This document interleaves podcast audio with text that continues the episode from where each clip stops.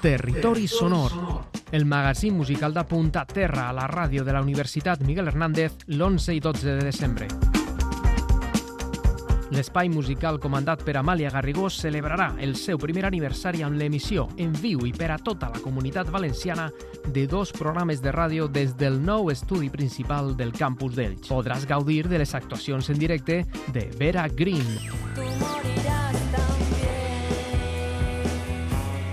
Aisha, Pasan las horas, pasan los días. El camión de la basura. Hi haurà també entrevistes, molta participació de la comunitat universitària i moltes coses més. No t'ho pots perdre perquè podràs també assistir com a públic.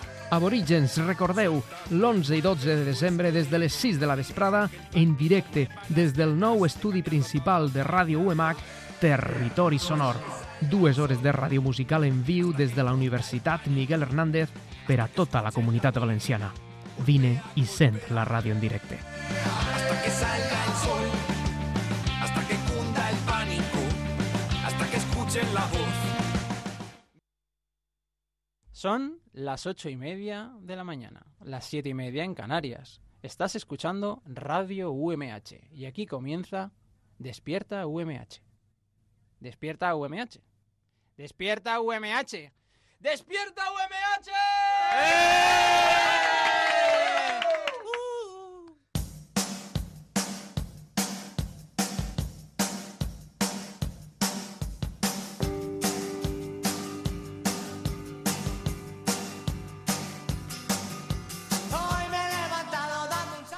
Muy buenos días, bienvenidos a Despierta UMH. ¿Qué tal están? Imagino que si es despierto a estas horas de la mañana, no muy bien, porque media España o casi toda ha aprovechado las festividades de la Constitución ayer y la de la Inmaculada Concepción mañana para irse de puente, ¿eh? pero que aquí en Despierta UMH hemos preparado una hora de programón para que disfrutemos juntos, alright. La verdad que agradecemos el que hayamos venido a trabajar en el día de hoy y a disfrutar del viernes en la radio de la UMH porque hasta las 9 y media de la mañana vamos a estar a tope no con una ni con dos entrevistas, sino con dos. Efectivamente, hoy ha llegado el día en el que entrevistamos al grupo musical de la Vega Baja, El Camión de la Basura y a Redoble de Tambores. David Chain de Bueno, Malviviendo bueno, bueno, y el bueno, podcast de la jirafa con Juan Amodeo, entre otros menesteres. Antes de comenzar Despierta UMH es preciso recordar que nos puedes escuchar en directo de lunes a viernes de 8 y media de la mañana a 9, salvo hoy, los viernes, que estaremos hasta las 9 y media de la mañana, y que lo podrás hacer en la radio, en la FM, en el 99.5 en el Chisañán de Alacant, 101.3 en Orihuela y 105.4 en Altea, así como en podcast y directo online en radio.umh.es. Marta,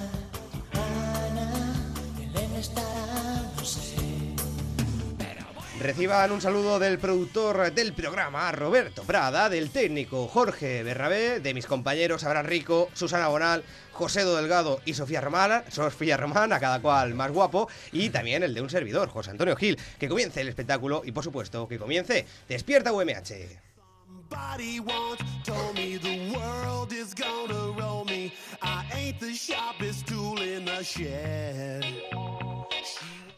Empezamos en Despierta UMH y, evidentemente, tenemos que empezar con la noticia del día. José Do Delgado, ¿te parece correcto? Me parece correctísimo. Sofía Román, imagino que también, ¿no? Sí, estoy ansiosa por saber qué nos vas a contar. Es una notición porque hoy entrevistamos a David Sain. Que eso, eso va a ser una entrevista espectacular. Es lo más alto, ¿eh? Me da miedo que una persona tan famosa nos vaya a atender tan temprano, ¿eh? Me da miedo porque igual no nos atiende, pero bueno, yo confío en que sí. Yo espero que sí, la verdad. Si Es no un hombre tirado, y si nos deja tirado, vamos a por él. Claro, vamos Claro, al cuello, vamos al cuello. Y también vamos a entrevistar al grupo musical de la Vega Baja, El Camión de la Basura. Sí, que tiene que estar llegando, estarán en camino, la Claro, viene, viene con música, o sea, va a ser un espectáculo. Pues precisamente la noticia tiene que ver con un camión de la basura. Ah.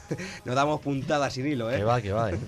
Pues mira, eh, esto ocurrió en Córdoba, no Córdoba la de Andalucía.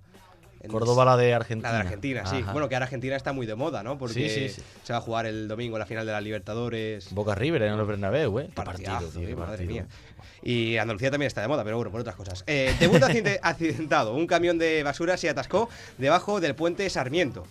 O sea, es- estrenaron un nuevo camión de la basura y ellos ahí muy felices, los políticos, todo, todo el mundo, porque era el, el primer día en el que se estrenaba este nuevo sistema de recolección llamado Recuperando Valor para, bueno, concienciar también a la asociación, a la sociedad eh, sobre la recogida de, de basura para eh, no generar tanta basura. Estrenaron ahí un nuevo camión con sus mensajes y con su nueva plataforma. Y en los primeros metros, pues bueno, el puente Sarmiento se lo llevó. Entonces han creado un nuevo camión de basura para no generar tanta basura. Sobre todo para concienciar. Era un Ah, poco ese objetivo, vale, ¿no? vale, de, vale. de- de los, de los políticos, de los dirigentes en, en Córdoba. Y nada, la caja del camión se rompió tras chocar con la parte de abajo de- del puente. No estuvieron ahí muy finos. Dijeron, vamos a hacer un camión grande y gordo. pero no tuvieron en cuenta que tienen que pasar por el puente, puente Sarmiento. Y ahí se la llevó. Y la liaron. Y no la vio claro, venir. Claro, sí Claro. que además el puente Sarmiento es una zona muy peligrosa. ¿eh? Claro. La verdad, sí hay que tener muchísimo cuidado cuando pasas por allí. De hecho, si tienes el coche un poco alto, o sea, la antena de la radio a veces también se queda Sí, sí, atascada. sí, sí, a mí me- me ha pasado, me ha pasado. Claro, tienes que buscar una ruta alternativa. Y nada, el diario de, de Argentina, en esta ocasión de, de Córdoba, pues también le puso así un poco de ironía, porque dice, el debut del nuevo sistema de recolección de residuos tuvo más sombras que luces.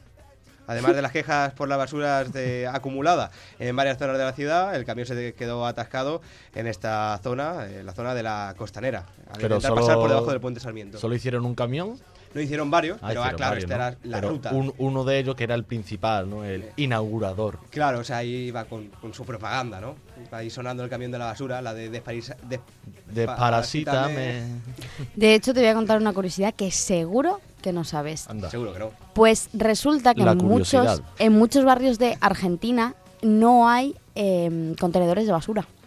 Es decir, tú tienes en la puerta de tu casa, porque hay muchas zonas residenciales, pero muchísimas, eh, que tienen en la puerta de su casa como una pequeña cesta, entonces dejan ahí la basura y el camión pasa y la recoge. ¿Y tú por qué sabes todas estas cosas, Sofía? Porque yo hace años viví allí, entonces... Ah. y, a ver, cabe la posibilidad de que ahora hayan cambiado las cosas, pero en general Qué girito, ¿eh? siempre, No siempre ha sido así, porque de hecho mis tías y mi familia vive allí, entonces pues... Y me parece una cosa súper curiosa. Yo creo que nuestros oyentes, Sofía, nunca lo, nunca lo sabían, ¿verdad? No, yo creo que no, porque es algo, no sé. Tampoco era necesario decirle una antena, ¿verdad? Pero bueno. así no, pero me parecía algo interesante. un poquito más de ti. Claro. ¿no? Hablando de basura, No, y sobre todo conocer también otra, otras culturas. José Antonio y- Gil, ¿cuál fue tu pasado? Mi pasado fue muy negro. y a estas horas de la mañana estaría feo contarlo en la antena porque quizá alguien se deprima. Vale, vale, vale, entonces lo dejamos aquí. Lo que sí que podemos hacer No, para no, que... no, no, no, no, no, no, no, no. Venga, cúrratela un poquito más, cúrratela un poquito más, venga. A ver, ¿cómo, ¿cómo la podemos introducir? Piénsalo. A ver, yo creo que 8 y 36 de la mañana, viernes. Mm, Casi puente, quien lo haya podido hacer o quien no. Pero estés de puente o no estés de puente, lo que sí que puedes hacer para que le venga bien a toda la sociedad Un cinco y medio, ¿eh?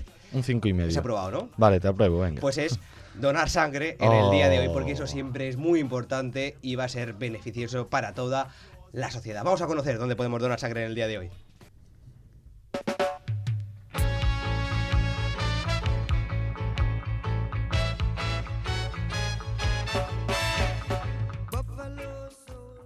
Los equipos móviles de donación de sangre estarán situados hoy, viernes 7 de diciembre, en los siguientes puntos de la provincia. En Alicante, en el Hospital General, de 8 y media de la mañana a 9 de la noche. Y también en Orihuela, en Desamparados, en el Centro Social de la Plaza del Obispo José Tormo, de 5 de la tarde a 8 y media de la noche. Y por último en San Joan de Alacant, en el Centro de Transfusión de, de Alicante, de 8 y media de la mañana a 2 de la tarde. Y recuerda, donar sangre es compartir vida.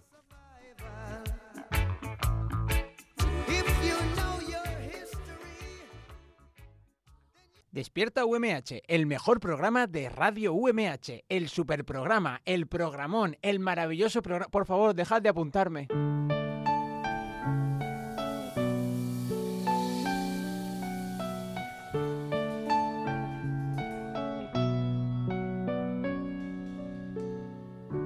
Pido perdón por no haber escuchado. Qué temazo, ¿eh? De. Antonio Orozco. Me encanta Antonio Orozco. Ojalá esté este fin de semana aquí en la provincia. Bueno, empezamos ya la agenda del fin de semana y de las fiestas y de los, de los eventos eh, culturales. Así que José Delgado, Sofía Román, ¿qué tenemos en estos próximos días en la provincia de Alicante? Empezamos, empezamos bastante bien, pero la primera no va a ser en la provincia de Alicante, José Antonio, va a ser en Murcia, en el Teatro Circo La Moda. Es la maravillosa Orquesta del Alcohol. Actuará en el Teatro Circo de Murcia a las 9 de la noche, entradas a 16 euritos, que la verdad que tienta bastante a uno, ¿eh? Porque Es que el, tiene, dir- el directo de La Moda es muy bueno, ¿eh? tiene muchísimo rollo, ¿eh? Sí, sí, sí, sí. Cuando toca la de Héroes del sábado noche, Esa era, estaba yo pensando, yo me sé una canción de esta gente y era esa. Cántala, cántala, hombre. Ay, es que no me la acuerdo, Ay, pero yo me, pero si me la cantas yo me me viene, me lo que viene. pasa es que el cantante igual tiene... Es que Tienes va- la voz como así súper roca. o sea, esta gira igual la aguanta, pero yo no sé la próxima, ¿eh? Si el productor está escuchando en este momento el programa, por favor, que saque el, corto de- eh, el corte de voz de Sofía. Por favor, es imprescindible, ¿eh? Pero no, pero están muy guays. A mí me gustaría ir, ir a verlos. Es verdad, es verdad. ¿Es solo de los campos amarillos también? ¿Son estos? Ahí ya no sé. Los vi en el Low Ahora- Festival este año y... Ahora lo voy a buscar porque mi compañera de piso siempre pone una canción que es Los campos amarillos de Antonio Machado. Es verdad, yo creo que es de la moda. Ahora lo voy a buscar. Ahora lo buscaré y lo Y confirmaré. luego, además es que van todos con la misma camiseta interior, esta, esta que te ponías de pequeño en el colegio. ¿Ah, sí? La, la- la- la blanca de tirantas, ¿no? tirantas. Con, con rayitas así un poquito. Sí, sí, sí, sí. Ah, pues en eso ya no me he fijado. Bueno, pues además Mira, de... acaba de venir Sergio Jabaloy, el técnico de la radio de la UMH. Ah, dice que ya, que acabemos el programa, que esto está dando pena. Vale. Sí, que nos vayamos. Yo creo que está, está pidiendo entradas para ir a ver a, a la moda, ¿no? Sí. Claro. Sí, sí, Pero vamos, sí. que está a 16 euros hoy la moda en Murcia, está muy bien. Está bien. Calidad-precio, no te vas a encontrar nada igual. ¿Sabes lo que también está muy bien y está también ¿Donar en la... sangre? No. Bueno, eso también está muy bien, pero de eso ya hemos hablado. Es verdad, es verdad. También en la sala REM de Murcia, el sábado, por unos 10, 12 euros, habrá tributo a Héroes del Silencio Wow. Iberia Sumergida. Oh. Así que también, también es una gran Sí, sí, opción. Y si no, si te gusta tanto Antonio Orozco como a nosotros, estará en Torrevieja el sábado y el domingo desde 35 euros. Eso es, en el auditorio de Torrevieja va a ser un conciertazo. Dos fechas ha tenido que poner Antonio Orozco, ¿eh? Madre mía. Que Orozco- que tiene grandísimos temazos como este Devuélveme la vida. Antonio Orozco, vamos a escucharlo un poquito más. Súbele, súbele, súbele.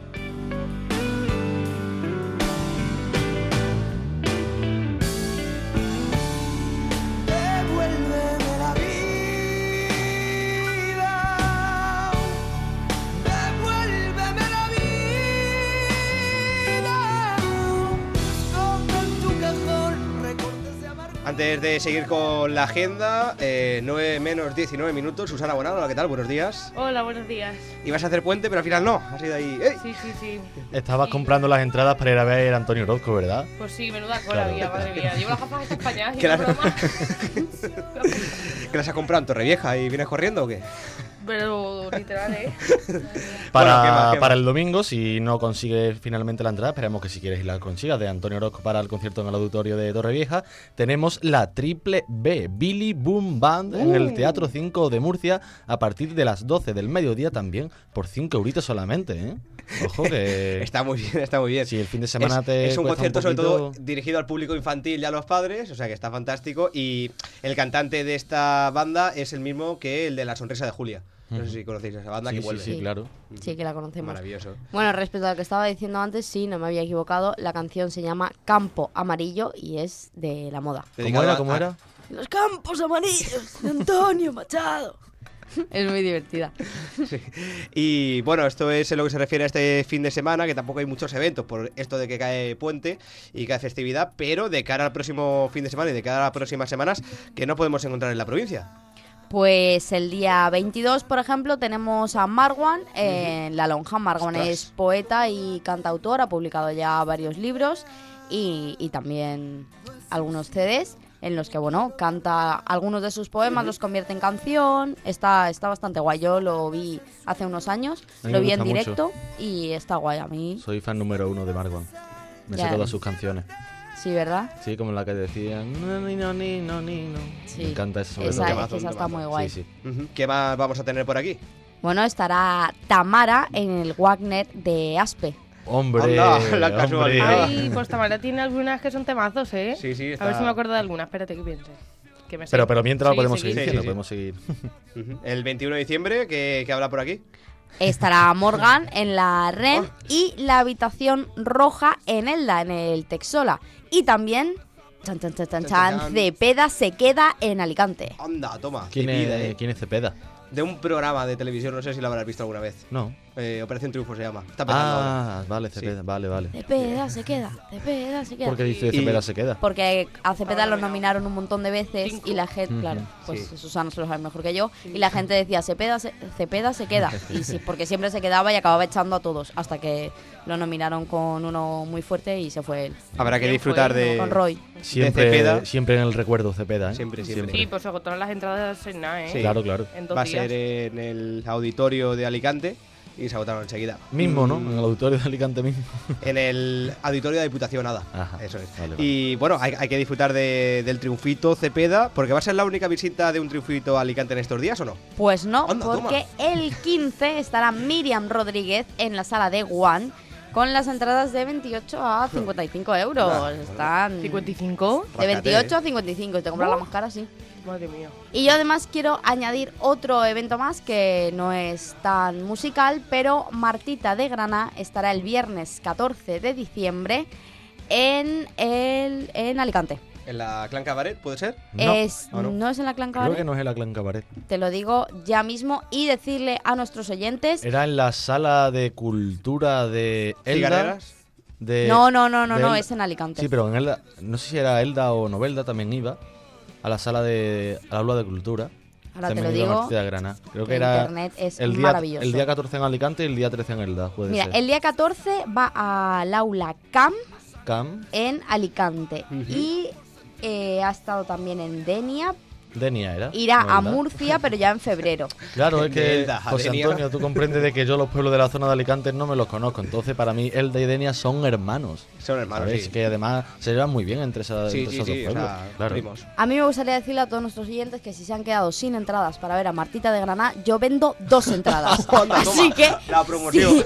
si, si alguien las quiere, yo las vendo por 11,50, que es lo que vale. Lo que costó. Y nos pueden encontrar y esas entradas en arroba despierta UMH. Cuidado, porque ahora mismo está sonando Love of Lesbian de fondo. Vamos a subirlo un poquito.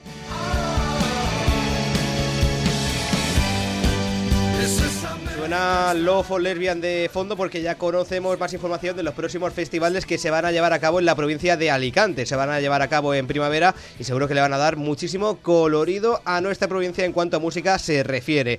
Conocemos ya las fechas y primeros cabezas de cartel del Elche Live Ojo, Music Festival. Ojo. Sí.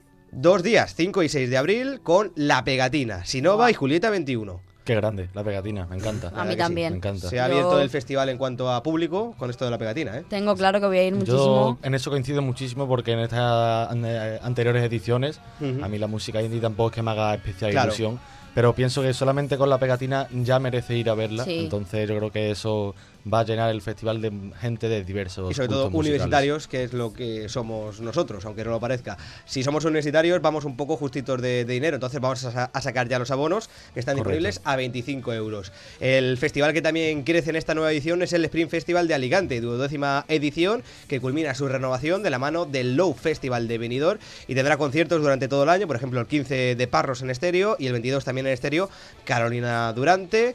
Mm, El, ca- el cambio en este festival es que se va a celebrar en vez de en el puerto de Alicante en IFA, en la institución ferial alicantina, para acoger a más gente y que los accesos sean más fáciles. Ojo. Y también se incluirán rutas gastronómicas. Se va a celebrar el 24 y 25 de mayo con un cabeza de cartel, el que está sonando ahora mismo de fondo, Love of Lesbian, la única parada en la provincia de Alicante. Maravilloso. Maravilloso, sin palabras, sin, sin palabras. palabras. Aunque yo me quedo con la pegatina, ¿eh? he de decirlo, pero los Olevian también me A gustan mí mucho. también me gusta Love. Muchísima variedad que tenemos en los conciertos de nuestra zona y sobre todo también muchísima variedad que tenemos en Despierta UMH porque vamos a llamar ahora mismo a una persona que ha marcado un antes y un después en la comedia de nuestro país. Y sobre todo en, en el formato de las webs, porque fue la primera persona en crear una, una Ujú. web serie en... Decía que era la primera persona Sí. en crear una web serie en España y bueno, pues una serie que acumuló en su momento hace más de 10 años pues millones y millones de visitas. Un genio. Pues vamos ya a entrevistar a David eh, Sainz, vamos a- con la sintonía de entrevista, que no puede ser de otra manera, y a llamarle ya, que seguro que nos está esperando. Vamos para allá.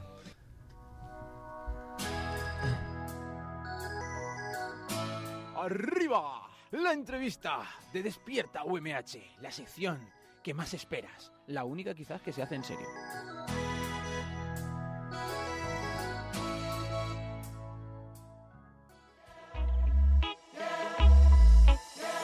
Yo todo lo vi puesto que vivo en tu cerebro. Vengo de Canarias, pero aquí me llaman negro. Fumo y lo celebro. Saco pecho a todas las cosas hechas. Aprovecho y recojo la cosecha. Es mejor dejar. Hoy recibimos en Despierta UMH a una de las personas más polifacéticas que se pueden conocer hoy día. Y es que nuestro próximo entrevistado hace de todo. Pero esta vez de verdad, no como esas veces que dices que haces de todo, pero después no haces absolutamente nada. Intentaremos hacer un repaso por toda su trayectoria, pero se me antoja casi que imposible. Hoy tenemos la suerte de recibirlo en Despierta UMH. Tenemos la suerte, la enorme suerte, la enorme fortuna de tenerlo al otro lado del hilo telefónico. Hola, ¿qué tal? David Sainz, muy buenos días. Hola, buenos días, ¿qué tal? ¿Qué pasa? Menudo madrugón que nos hemos pegado, ¿eh? ¿Qué tal te has levantado en esta mañana de 5 de diciembre, David? Pues muy bien, he visto al panadero y eso, ¿sabes? Cosas que no se ven a las horas normales. ¿En tu día a día eres también de, de madrugar mucho o solamente para las entrevistas? No, hombre, yo suelo levantarme así todos los días, o sea, mi jornada laboral empieza a las 9, ya que me la marco yo, así que no no soy no me levanto muy tarde, pero evidentemente tampoco es que sea yo pescador. Bueno, durante la entrevista vamos a intentar eh, tocar todos los temas que podamos y uno de los más recientes, pues cronológicamente hablando, podría ser el final de la serie de contenidos digitales de Radio Televisión Española Mambo, que está dirigida, escrita y coprotagonizada por David Sainz. David, un poco a toro pasado, ¿qué valoración harías de Mambo? Pues la verdad es que yo personalmente estoy muy contento. Creo que sin duda es de los mejores productos que han salido de, de Different. Ha sido una aventura bastante guay. Hemos contado con un presupuesto que para nosotros ha sido un escalón importante hacia arriba y hemos podido hacer cosas que no nos podíamos permitir en anteriores proyectos.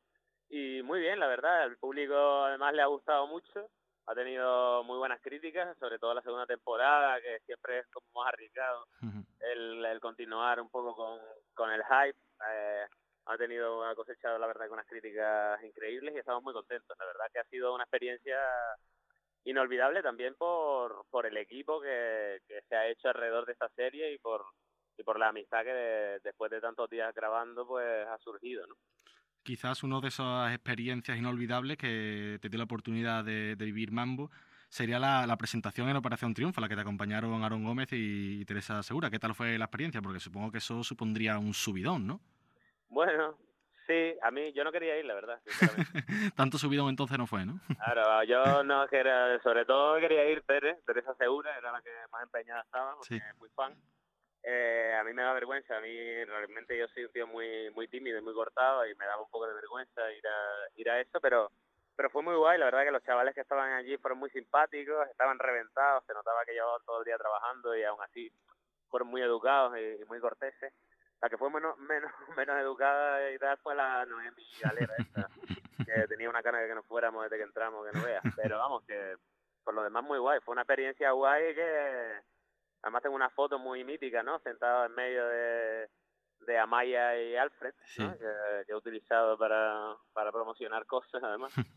Y, y la verdad es que muy guay. Fue una experiencia, es verdad que ahora, como tú dices, a toro pasado, es una experiencia que está guay haber, haberla vivido, haber estado ahí dentro, aunque sea un rato. Bueno, lo de que eras tímido lo tenía pensado dejarlo para más adelante, pero ya que me sacas el tema, te lo pregunto. Porque mm, yo sinceramente mm, no entiendo cómo puede ser que alguien con tanto recorrido, digamos, mediático como ha tenido David Sainz, pues tenga ese, ese poco de miedo escénico que, bueno, como vemos en tus redes sociales, poco a poco te va soltando y ya estás empezando a hacer incluso algunos shows individualmente. Sí, bueno, individualmente no que me llevo a Juan Amodeo para que me cubra, pero, pero sí, tengo pánico escénico que lo arrastro además desde el instituto, en las presentaciones ya en la pizarra, pues ya rozaba la angina de pecho y eso me ha perseguido todo este tiempo. Es verdad que en realidad pocos pocos creativos que, que te encuentres eh, son, o sea, están totalmente seguros de sí mismos. Es verdad que después conociendo eh, a la gente poco a poco me he dado cuenta de que de que todo el mundo tiene un, un miedo, ¿no? Y que al final es algo que, que, hay, que hay que superar. Es verdad que yo he perdido un montón de pasta por no hacer directos desde el principio. O sea, si yo me hubiese puesto a hacer pues show desde que empezó Malviviendo, pues ahora mismo tendría un yate. ni ruedas. tanto, ni tanto. Pero, pero es verdad que creo que para mí es una asignatura pendiente que estoy intentando superar y, por ejemplo, el este proyecto que ahora mismo tenemos en pie, que es el podcast de Jirafas, que Jirafas. hacemos en directos y tal, eh, es un primer paso en, en el- en ese camino de, de superar pues este, este trauma. Y bueno, David, ¿por qué decidiste dar el paso con jirafas? ¿Por qué decidiste dar el paso de, de web series, ahora realizar programas de radio en podcast y sobre todo, pues eso, ya eh, grabarlo en directo y, con un público? Pues mira, como tú bien has dicho, yo básicamente lo que mi problema es que soy un poco culo inquieto. Es verdad que de repente ha- hay algo que veo y que me gusta y que pienso, así, esto lo puedo hacer yo. Y de repente pues pues lo hago, ¿no? Así surgió Jirafa y surgió de una manera muy doméstica y muy pequeña. La grababa con amigos dentro de la oficina, con el equipo que tenemos allí y tal. Luego eh, hemos tenido la suerte de que Place, que es la plataforma de contenido digital de televisión Sí, española para la que hicimos Mambo, eh, compró el formato. Y entonces vimos la oportunidad ahí de hacerlo un poco más grande e incluso hacerlo ante público. Que es verdad que para mí fue como un salto un poco al vacío, pero bueno, ya hemos hecho uno que sale esta noche, eh, sale, bueno, salió ayer, ¿no? Por la noche. y, y la verdad que fue una experiencia muy guay, fue con el Satu y con Juan, que son grandes colegas. Y es verdad que hay algo con lo que tú no cuentas en lo- los minutos previos antes de, de hacer algo así, que es con el calor del público. Es verdad que la, la suerte es que de repente hay un público ahí que en parte ha venido a verte a ti y, y nada más que se ríen de tres cosas que dices, ya te vienes arribísima y ya... Lo, lo difícil después es que yo me calle, ¿sabes? Bueno, como has dicho, ayer salió el capítulo con tu habitual colaborador, con Juan Amodeo y también con el asistente pues, de la talla de Zatu, de SFDK. Casi nada. Y bueno, respecto a Juan Amade- a Amodeo, ¿es un privilegio tener a Amodeo como colaborador o es un privilegio que Juan Amodeo vaya de colaborador contigo? No, mira, la verdad es que a Juan lo conocí antes de que Juan fuese ultra famoso, porque era fan fan nuestro, ¿no? Fan de, de las cosas que hacíamos en Different, de Malviviendo y tal. Y vino a hacerme una entrevista ahí, el pobre, cuando era un chavalito y tal. Años más tarde se hizo súper famoso, pero ya nosotros habíamos cosechado una amistad, porque la verdad que el pibe era un tío gracioso y yo no, no sabía que de repente iba a meter este pelotazo, pero la verdad es que siempre, siempre me lo pasé bien con él. Y ahora la verdad es que somos súper eh, súper amigos, la verdad, somos grandes amigos y, y, ha- y hay veces que él que yo he estado para él cuando ha hecho falta y en esta ocasión él en parte me está haciendo el favor porque ya te digo que para mí es importante tener a Juan porque para mí es un pilar al que me agarro cuando cuando se me para el corazón ahí en el escenario, ¿no? Entonces él lo sabe y, y me hace una cobertura perfecta. Creo que sin duda es el mejor escudero que, que podía haber elegido. Podría ser, digamos, Juan Amodeo la persona que, que ha sido clave y te ha ayudado para perder ese miedo escénico del que hablábamos antes. Sí, de una manera indirecta porque no lo ha decidido él, pero sí, básicamente eh, lo ha sido. Además, ¿qué- ¿sabes qué pasa? Que Juan y yo tenemos, a pesar de que nos separan 10 años de edad, eh, tenemos una conexión muy rápida, ¿sabes? En realidad, eh, los dos hablando, hemos hecho podcasts en los que estábamos los dos solos y es una cosa, pues, algo que tú sabes que se tiene o no se tiene y de repente Juan y yo sí que tenemos una conexión ahí curiosa y que y que va muy bien. Entonces, sí es verdad que sea el invitado que sea, los dos somos como parte de un equipo y todo y de todas maneras todo el podcast va también relacionado mucho con, con el invitado que sea. Entonces, son todos, si te fijas, son todos un poco muritos que me pongo yo entre el público, ¿sabes? Entre el público y yo para que para que no me sea tan impactante. Igualmente este primer podcast que salió ayer eh, nos cambiaron el formato porque normalmente vamos con unas mesas, ¿no? Eh, Sí. nos sentamos en una mesa y si te fijas el de ayer estábamos en unos taburetes, ¿sabes? Que era un físicamente era un poco más monólogo que que podcast. ¿Qué programa de radio, digamos? Sí. Pero bueno, eso es verdad que quieras que no, para que tú veas que, que esto del pánico escénico es una cosa seria, eso fue determinante en cuanto al miedo que yo pasé los primeros minutos de, de Claro. podcast, ¿sabes? Bueno, David, dando un poquito un cambio de tuerca, antes de Mambo, pues pasaste por escribir y dirigir también Entertainment, el colega Canario y Flaman, que es por la que te quiero preguntar. Se emitió en la televisión autonómica de Andalucía, en Canal Sur, pero ¿pudo tener Flaman más recorrido del que tuvo? ¿O estaba previsto que la serie tuviera una única temporada y no existía aspiración a permanecer durante más tiempo en pantalla? No, bueno, por nuestra parte sí que teníamos la idea de que continuase. De hecho, simplemente hay que ver cómo termina la temporada para saber que, hombre, dejamos muchas, muchos campos abiertos. En plan, bueno, eh, para la segunda temporada pues vamos a recuperar esto que hemos dejado abierto y vamos a seguir por ese camino y tal. Pero a pesar de que en cifras eh, tuvo bastante más repercusión y fue mejor que, que las últimas dos series que ha, que ha producido el canal, eh, no sé, creo que era mm, demasiado joven para el canal y de hecho, por las últimas informaciones que, que me han llegado, además hace poco, eh, a Canal Sur como que no, no, no, le, no le interesó en aquel momento y, le, y, no, y le sigue no interesando el rollo. Creo que, que era demasiado, demasiado contraste Flaman con el resto de la programación del canal. Claro, siendo, siendo un poco objetivo, mirando, digamos, lo que es la programación de Canal Sur, digamos, no el- todo el contenido no está preparado para una serie, digamos, de, que, de público joven, como era, como era Flaman. Claro, de hecho lo que pasó en aquellos momentos fue que el director de, de, contenido de Canal Sur en aquel momento era un tío joven que quiso rejuvenecer el canal. De hecho, por ejemplo, lo que hizo fue que la franja infantil la puso a una hora a la que el- a que los ni- a la que los niños normales podían verla, porque si ahora mismo solo la pueden ver, pues lo, lo que te he dicho, tú que te levantas a esta hora y los hijos de los panaderos y eso. Y también quiso poner una, una serie juvenil como era Flaman a un a un en una franja interesante. Justo a mitad de la serie, eh, ese tío se fue de Canal Sur y entró el director actual, que tiene 145 años, O por lo Y- menos la mentalidad. Y, y nos pu- y puso Flaman a la una y pico de la madrugada, que aún así seguía siendo unas cifras decentes para la franja horaria que, que tenía. Pero vamos, que fue, fue una jugada, la verdad, además es una serie súper barata que, que se hizo con muy poco dinero, o sea, con el dinero que usa Juan y medio para desayunar. Y, y pero estamos muy orgullosos porque realmente es verdad que el otro día la, la revisioné porque, eh, bueno, el otro día, cuando un canario dice el otro día puede ser hace un año, ¿vale? Pero la revisioné pa- para mirar una cosa del personaje de Álvaro Pérez y tal, y quería ver solo un capítulo, al final me vi como unos cuantos, y sí, y ha envejecido, y estoy contento de, de cómo quedó y hubiese y hubiese seguido hacia adelante bastante de una forma interesante, creo. Bueno, David, ya digamos ha llegado el momento de lo que está esperando todos los oyentes. Yo también como, como fan, que por cierto hace poco me recordó el Facebook que teníamos una foto en una presentación de un capítulo de Malviviendo en Huelva. Así que imagínate, bueno, yo ahora sí quería preguntarte por Malviviendo. En otras entrevistas, pues te he leído, he escuchado que contabais con muy pocos medios para la grabación de los primeros capítulos de Malviviendo, pero realmente con precisión, si te llega a la memoria, por supuesto, ¿con qué medio contasteis para, para esa primera grabación?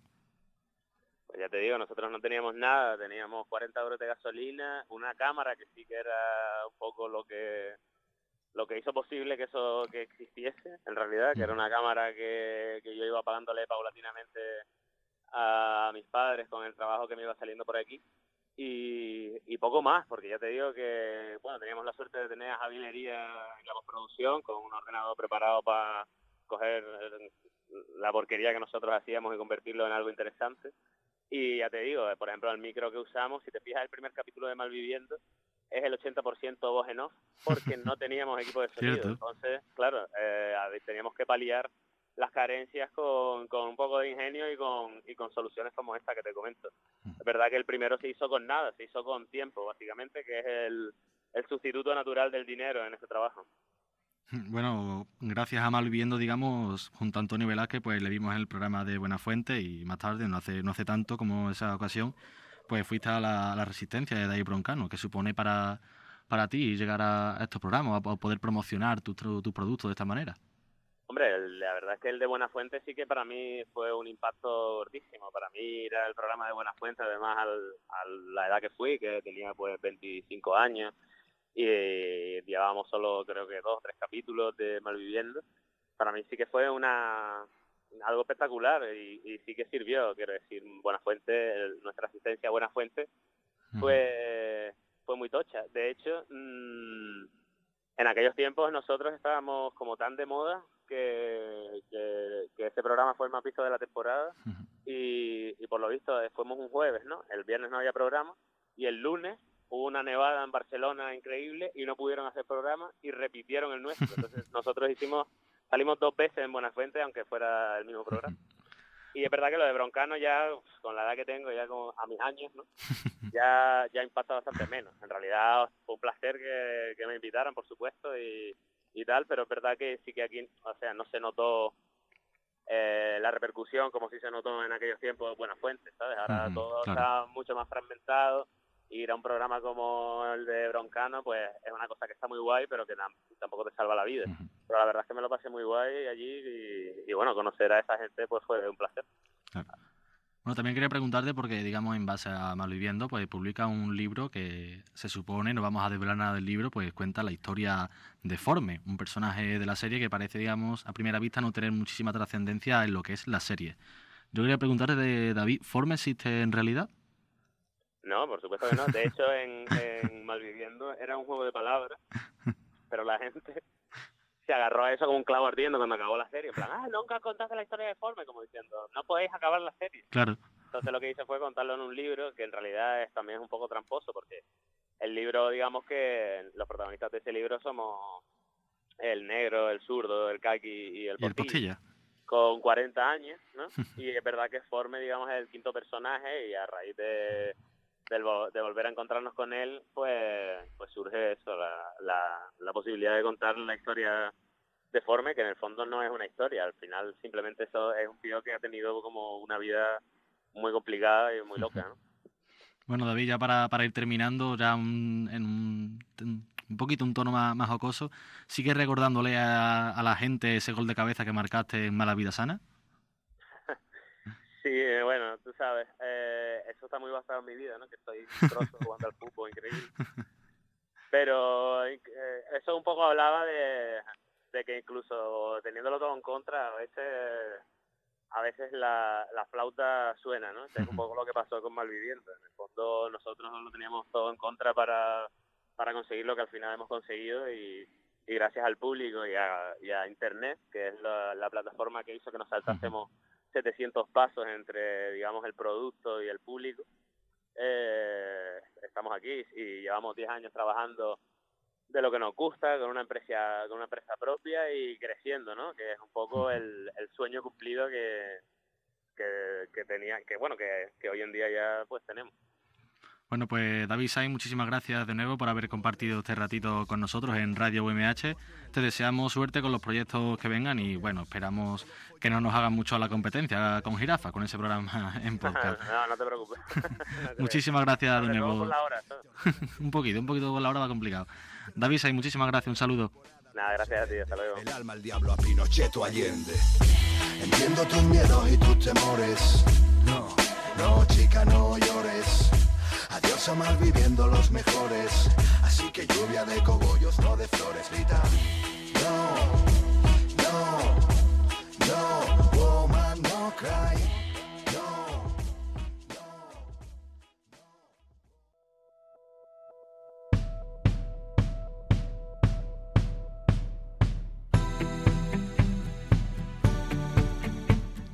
Muchísimas gracias, David Sai. Bueno, José, tú todavía tienes la cara de, de felicidad. Qué lástima que esto sea radio y no se pueda ver a través de las ondas, ¿eh? La verdad, la verdad que sí, me ha hecho muchísima ilusión poder entrevistar a David Sainz, que ya que lo sigo, bueno, se lo digo en la entrevista. El otro día me salió hacer un recuerdo en Facebook de hace 5 o 6 años, tenía una foto con él en la presentación de un capítulo de Malviviendo.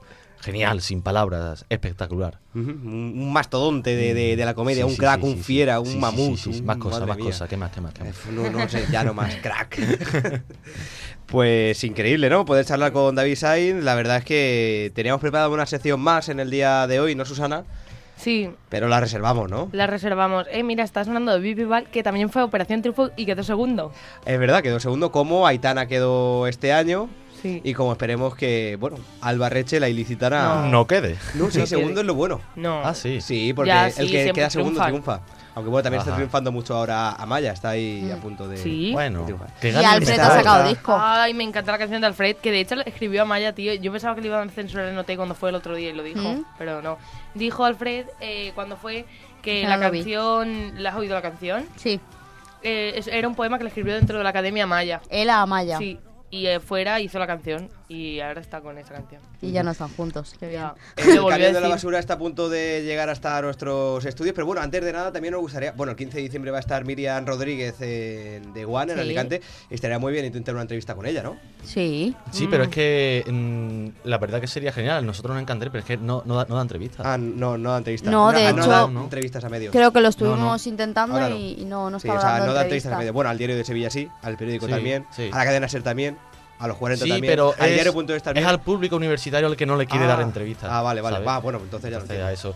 La persona esto. que sí, que sí da entrevistas me van a permitir la cuña, pero es el gran Germán Sánchez González. Aquellos que no lo conozcan, es pues tiene un bar donde se hacen muchísimos conciertos y hoy es su cumpleaños, entonces quería mandarle un saludo desde aquí y su, mis felicitaciones. Así que muchísimas felicidades, Germán Sánchez. Te veo muy pronto. Un beso, Germán. Muchos conciertos, que eso nos gusta muchísimo. Y concierto el que vamos a vivir ahora mismo aquí en Despierta UMH, porque ya tenemos al camión de la basura Uy, que pasen, que entrando pasen. en las puertas de los estudios principales de Radio UMH. Vamos para allá.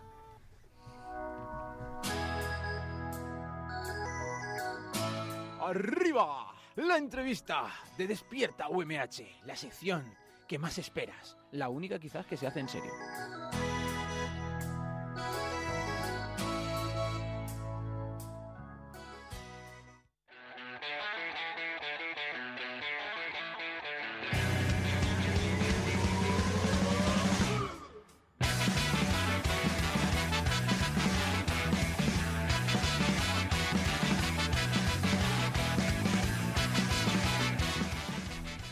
Un cóctel, un cóctel de influencias latinas y jamaicanas cocinado en el Mediterráneo que llena el escenario de energía positiva.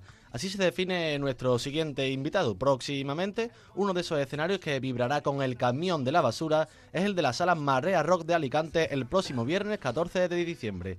Por ello, tenemos en el estudio principal de la radio de la Universidad Miguel Hernández de Elche a El Camión de la Basura, así que damos ya la bienvenida a Despierta OMH, Antonio Peña Alber, Lawis, Raúl Galindo, Juanmi Martínez y Antonio Pérez. Muy buenos días. Buenos Buenos días. días. Muy buenos días. Bueno, siendo, siendo músicos, ¿cómo sienta eso de, de madrugar tanto para realizar una entrevista? ¿Soléis ma- madrugar mucho o, o sin prisa? Alguno está por aquí con las legañas todavía. Los días que, que madrugamos realmente no dormimos. Se nos han pegado las sábanas esta mañana, ¿no? Algunos por lo menos, algunos por El lo único, menos. el único que ha llegado tarde ha sido el de. Elche. El que siempre... Este es puntual, eh, hay que decirlo. Bueno, el próximo 14 de diciembre, eh, bolo en la sala Marea Roda Alicante. No es la primera vez que la hacéis y siendo además de Alicante, eh, tocáis en casa, ¿no?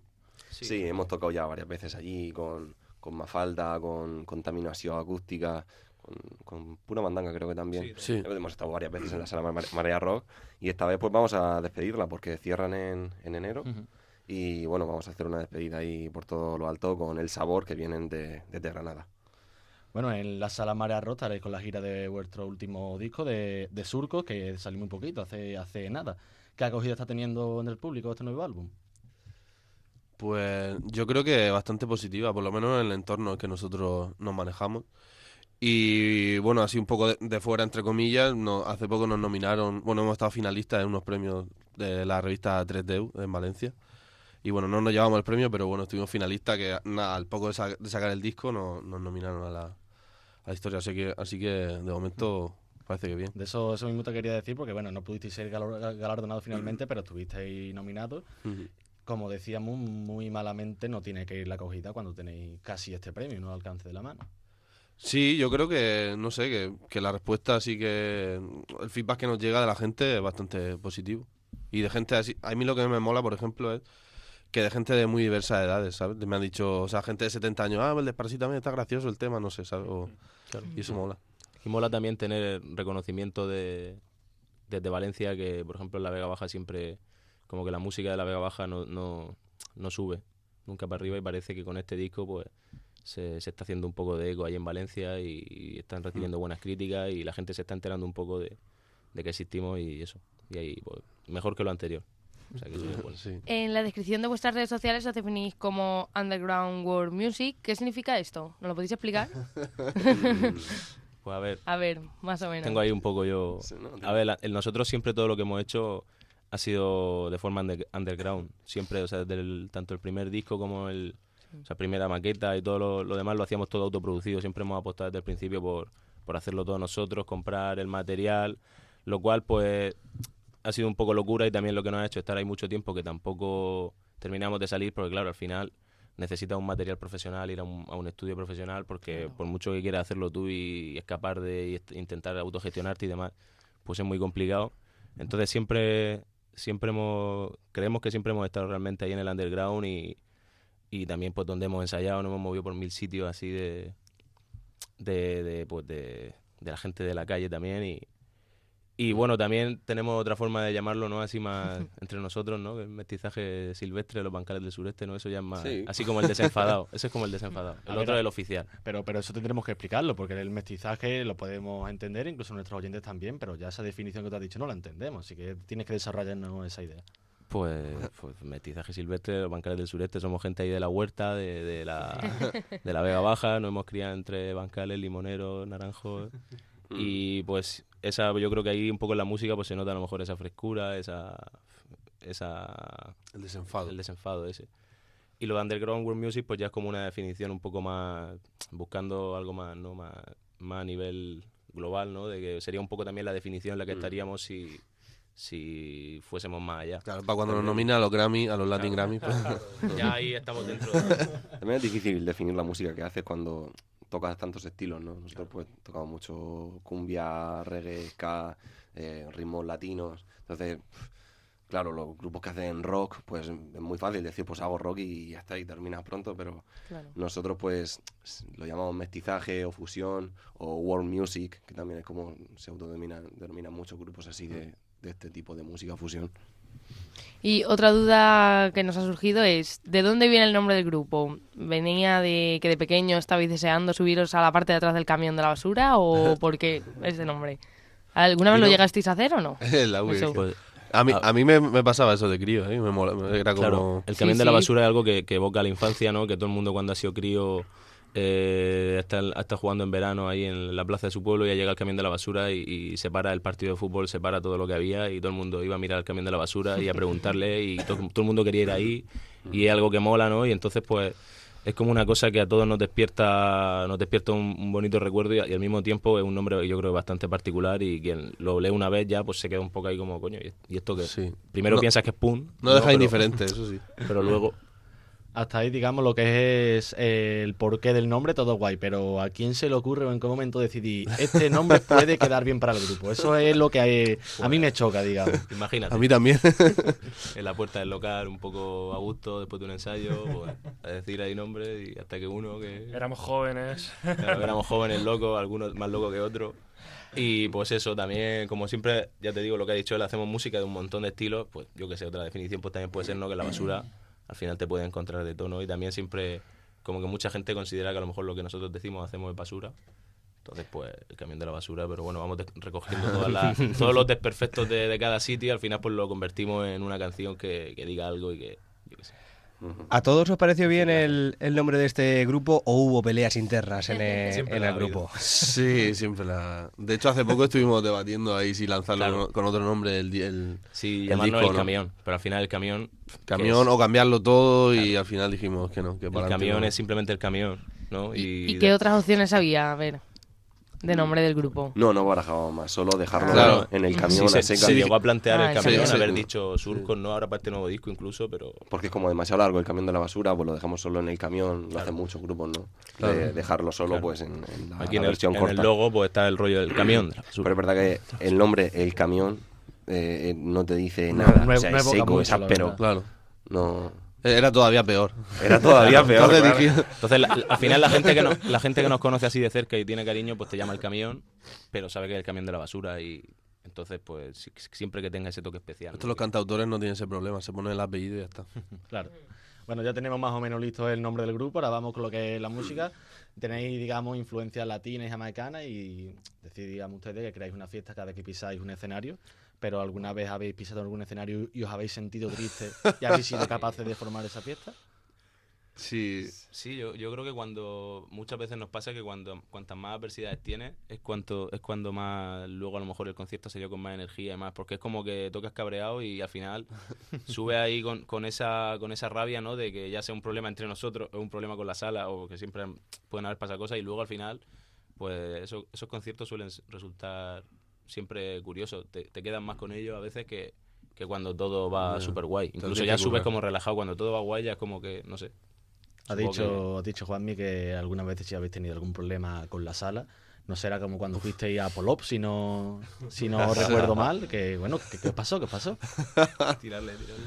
Pues, pues básicamente es que cuando llegamos allí eh, había, había otro concierto. Había un Fuiste tú grupo- quien contactó- quien Sí, contactó fui yo con con él. el Había un grupo probando y, y no había Sí. ningún cartel. No había carteles nuestros. Y claro, te- llegamos allí con, con todo el despliegue. Antes además éramos nueve personas. Sí. Ahora somos menos, pero claro, imagínate, pues yo que sé, con percusiones, Metales. cuatro o cinco metales. Éramos 10 en la batería Sí, o ¿verdad? 10. Es que, o sea, claro, el el con- bajo, dos guitarras. El contraste de un local puesto poco más grande que esto. Nosotros 10 en el escenario, que no estábamos todos en el escenario porque no cabíamos. Los, los metales estábamos abajo, sin micro y sin nada. Con el público. ¿Y cómo, cómo se solucionó ese, ese problema? ¿Qué, qué, qué pasó al final? Pues al final tocamos. Tocaron el grupo. que Tocó el había grupo allí, antes, sí. que no sabíamos O sea, qué- la movida fue tocaron. Se desmontaron todo, montamos nosotros todo, hicimos una pequeña prueba y tocamos. Y ese concierto pues, fue- un poco lo que te digo. Esa movida al final, pues yo que sé, tampoco había mucha gente, Fue pero divertido. se hizo súper. Fue especial y como que las partes así más experimentales, eh, como que fluían más y. Sí, sí, lo pasamos bien. ¿Recordáis el, el nombre del grupo? que No, tío. No, Supongo, a lo mejor ellos sí que se acuerdan de nosotros. Eso por el digo. nombre. Si no, le mandamos un saludo desde aquí, hombre, que no vaya a ser que esto. Le mandamos un saludo poco al, de Polop. Al señor. al, al de la sala. Que, Que me dice, no, hay, hay batería. Y luego le digo, ¿y el, y el, y el pie, si hay el sillín? Ya ves, tío. No había nada. No sé. Bueno, la y silla. el tío ahí con una tranquilidad, madre mía. El concierto no se publicitó ni nada y, a- y éramos casi más músicos que, que público. O sea, eran 10, 15 personas de público. Tenemos un taburete suyo. Bueno, habéis, habéis recibido varios premios, como el, como el primer puesto del concurso nacional de banda de Porcuna en Jaén, o el segundo premio en el Top Creation de 2016 de Alicante. ¿Qué supone para ustedes ganar, ganar esos premios? Pues. El reconocimiento y pasta, ¿no? O sea, a, a nivel de. Por lo menos ejemplo. dicho- por lo menos ha dicho pasta después. sí. No, a ver, mola estar ahí. Por ejemplo, lo de Jaén, mm, cuando lo pusieron dijeron que eran 180 bandas. Y decir, bueno, pues entre 180 bandas hemos, hemos ganado, pues algo estaremos haciendo. Algo estaréis haciendo bien. Bien. Sí. O, o no demasiado mal, ¿no? Ayuda porque también te llevan muchas veces chasco y Sí. yo que sé, pues de vez en cuando, aunque sea solo una vez en tu vida, llevarte un premio, pues Claro. bueno. No viene nunca mal. ¿no? ver, es verdad que esos son los que hemos ganado, pero los que hemos perdido son muchos No, más. pero eso tampoco vamos a decirlo, hombre, tampoco... Va, tampoco hemos perdido tantos, tío. Claro, claro, hombre. Realmente nunca hemos perdido. O sea, pierde el último, ¿no? O sea, que... No, si dice el que nos dieron y no sabemos dónde está. Dice ese. Bueno, vamos a terminar de abrir un poco un poco el cajón respecto a ese premio, primer premio que decíamos en la- el concurso nacional de banda de Porcuna en Jaén. Hasta ahí todo guay, primer premio, siguiente día tocáis en un festival. ¿Qué pasa en ese festival? Oh, Hostia, ese fue nuestro... ya ves. Ahí tenemos, el cartel de ese concierto al revés. en el- el Los- anticristo. sí, en nuestro local de ensayo, los, conciertos que han salido regular, los ponemos los carteles al revés. Para acordarnos que ese día. Eso se encarga, se encarga el administrador de carteles. El aquí, administrador de el- cartel- el departamento de Tony carteles. Pérez, el drummer, ¿Y qué festival fue ese? El cáñamo, ¿no? Es Cañamorro, Cañamorro. en mi pueblo, en Callosa. Bueno, pero todavía los oyentes están ahí todavía escuchando, pero, pero ¿qué fue lo que pasó? ¿Qué fue lo que pasó? Contadnos Pues un un poco. pequeño incidente. A ver, a- hay que explicarlo todo. El, el- un guitarrista que teníamos, o sea, por aquel entonces, eh, que tam- a ver, eso nos puede pasar a cualquiera, ¿no? Que, que realmente nosotros nos fuimos a Jaén viernes a las 4 de la tarde. Ese, ese chico pues trabajó el Salía a viernes currar. desde las 6 de la mañana. Nos fuimos a Jaén, llegamos allí, prueba, toca, salimos de Jaén a las 10 de la mañana, acostándonos a las 6 de la mañana, llegamos Sí. a Callosa directamente a probar, además la prueba fue un infierno que se retrasó, lo típico de que llega allí y el grupo cabeza de cartel al final a la hora que te toca a ti los ponen a ellos, total que nos fuimos a nuestra casa a las 9 de la noche y tocábamos a las 12. ¿Qué pasa? Que yo, por ejemplo, iba reventado, pero yo me fui, me duché y seguí, toqué en un desfile de moros y cristianos. Y el guitarra, pues, pues se acostó, o sea, se acostó un rato. Y dice que esto que nos ha pasado a todos alguna vez en la vida, que mientras que se está quedando durmiendo, estaba poniendo la alarma y con el móvil así se quedó durmiendo. Claro, pues nosotros llegamos allí, cada uno con su movida, y cuando Yeah. llegamos allá al concierto, preguntamos por Juan, cuando faltaba 15 minutos antes de empezar y, y no... Y no estaba, tío. No Y, cogía pues, el móvil, nada, estaba y eso. Y tuvimos que ir, fuimos y a recogerlo allá al Moradí, que además eran fiestas de moro y cristiano, estaba allí su casa, al lado de donde está todo el botellón y todo eso, y toda la gente que nos conoce allí parándonos, y, y nosotros íbamos encendidos, ¿no? Pues, tampoco con él, sino con la situación, ¿no? Que al final el pobre, pues cuando él se vio el eso, pues sufrió él también más que nosotros. Entonces, nada, subimos al escenario, pedimos disculpas al público, dijimos. Pues, que había pasado este percance y que tocaríamos pues los últimos ese, ese día. Entonces, así fue. A las to- 6 de la había mañana de para 15 personas. Para 15 personas. Algo Pero- así, eran 15 o 20, pero esas 15 personas hay algunas que dicen No, que... no, es que había, más, había más gente. Había mucha gente Bueno, que, que buscamos la foto en ahí. el Facebook y lo había- cuento. Había como 60 o 70 personas, si yo recuerdo. si Ah, vale, tú estabas, ¿no? equivoco. 50 personas. Hombre, hay, hay, por ejemplo, alguno de nuestros fans así de siempre, ese concierto, un día hablando me dijo que era de los que, que para él ha sido uno de los mejores. Claro. Yo que sé, ese tipo de cosas, Claro, ¿no? Que, final. Y la verdad es que disfrutamos y ya como que allí lo dimos todo y... Se nos hizo de día tocando, Sí, amaneció mientras tocábamos. Pero es que ese concierto además en el que yo sé que estaba lleno, cuando la hora que íbamos a tocar estaba... Y es que venían a vernos un montón. Estaba lleno, o sea, en fin. Tocaba Che Sudaca ese día de. Siempre, siempre habrá una próxima vez, tampoco hay que ponerse en lo peor, hombre. Bueno, pues muchísimas gracias una vez más por haber estado hoy con nosotros en Despierta UMH. Recuerden que el próximo viernes 14 de diciembre el Camión de la Basura en la sala Marea Rock de Alicante, presentando su último álbum Surco. Nada más por nuestra parte, os dejamos con la actuación musical en directo del Camión de la Basura, así que muchas gracias a Antonio Peña, Albert, Lawis, Raúl Galindo, Juanmi Martínez y Antonio Pérez. Un saludo. Muchas gracias. Muchas gracias. Muchísimas gracias.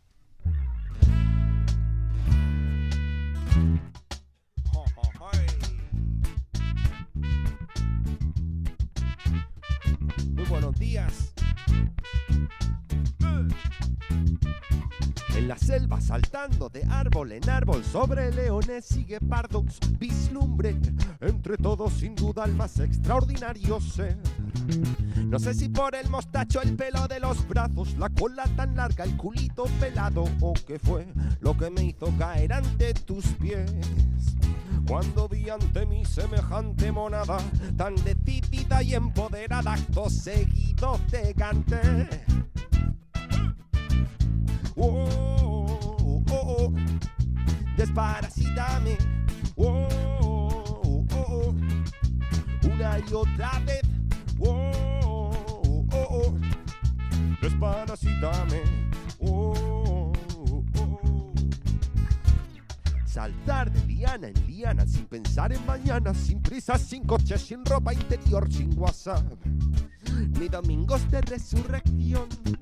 Dieta rica en potasio, ejercicio diario, uno con el otro, sin trucos ni tratos tú y yo. Sin papeles ni calendario. No más bodas, comuniones ni bautizos. Suegras, primos ni letras del piso. Vamos, Mónica, escúchame. Oh, oh, oh. Desparasítame. Oh, oh, oh. Una y otra vez. Oh, oh, oh.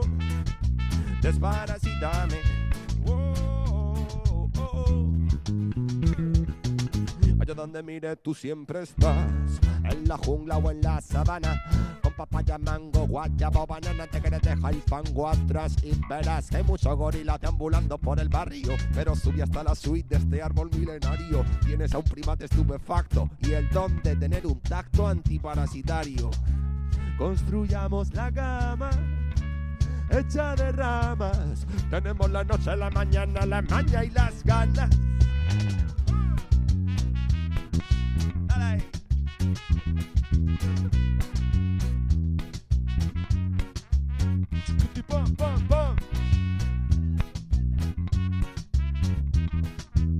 Radio Edit, seguimos.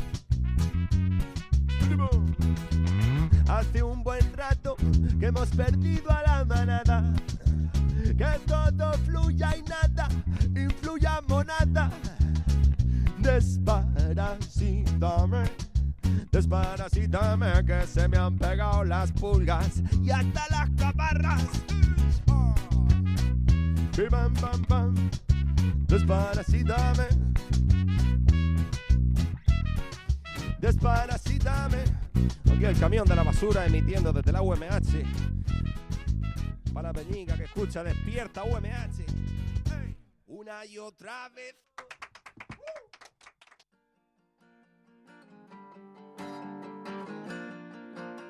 Grandísimo, el camión de la Desparasítame. basura. Sí, señor. Wow, wow, wow.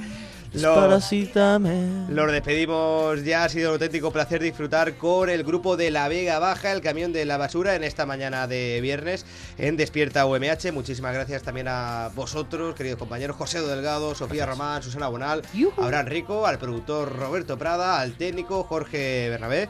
Y nosotros ya nos despedimos en esta mañana de, de viernes. Les recordamos que el lunes estaremos de nuevo aquí en Despierta UMH y que lo haremos pues exactamente desde el eh, colegio de la De Elche a partir de las 8 y media de la mañana con un auténtico programón. Ponemos ya el punto y final, se despide también un servidor, José Antonio Gil, y lo hacemos con una canción que ahora mismo está en boca de todos, Carolina Durante y Amaya Romero, de Operación Triunfo, este Perdona, ahora sí que sí, de los dos artistas en cuestión del grupo y el artista que- que, es un temazo, artistazo. que está, espectacular y además que habla del viernes, a mí me encanta. Así que con ello vamos a empezar el fin de semana y nos oímos de nuevo el, eh, lunes. Muchísimas gracias también a vosotros, queridos oyentes de Radio UMH, que paséis un fantástico fin de semana. Hasta el lunes.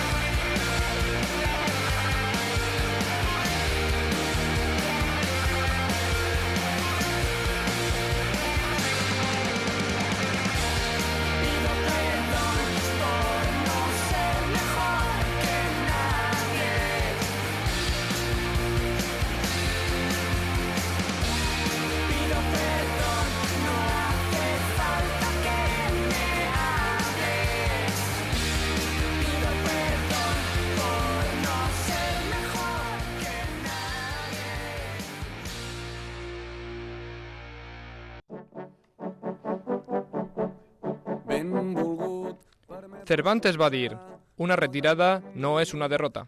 Nosaltres et diem, si et retires del tabac, guanyaràs la batalla de la salut. de la meva existència, de les coses que faig benvolgut, jo ho reconec.